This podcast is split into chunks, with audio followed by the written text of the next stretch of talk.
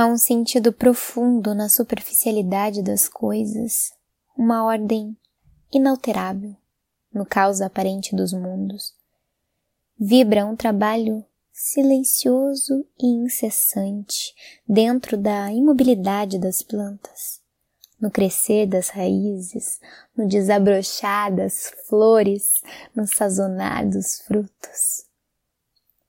Há um aperfeiçoamento invisível dentro do silêncio do nosso eu, nos sentimentos que florescem, nas ideias que voam, nas mágoas que sangram.